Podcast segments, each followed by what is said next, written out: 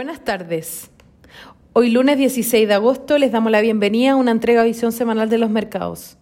Los mercados globales mostraron rendimientos mixtos, con los mercados desarrollados avanzando un 0,9%, liderados por Japón 1,9% y Europa 1,8%, con el S&P 500 cerrando la semana en máximo históricos y el Eurostock 50 mostrando su mejor racha desde marzo ante el buen momentum de resultados corporativos.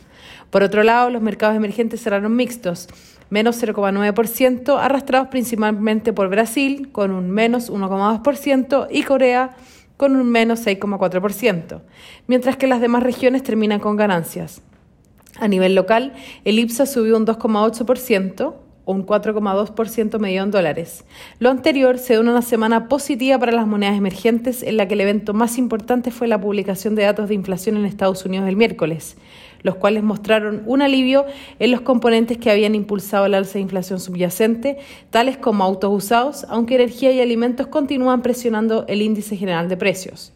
Por su parte, el presidente de la Fed de Atlanta, Rafael Bostic, dijo en una reunión en las compras de bonos podría ser anunciada en septiembre dependiendo de las próximas dos cifras de empleo.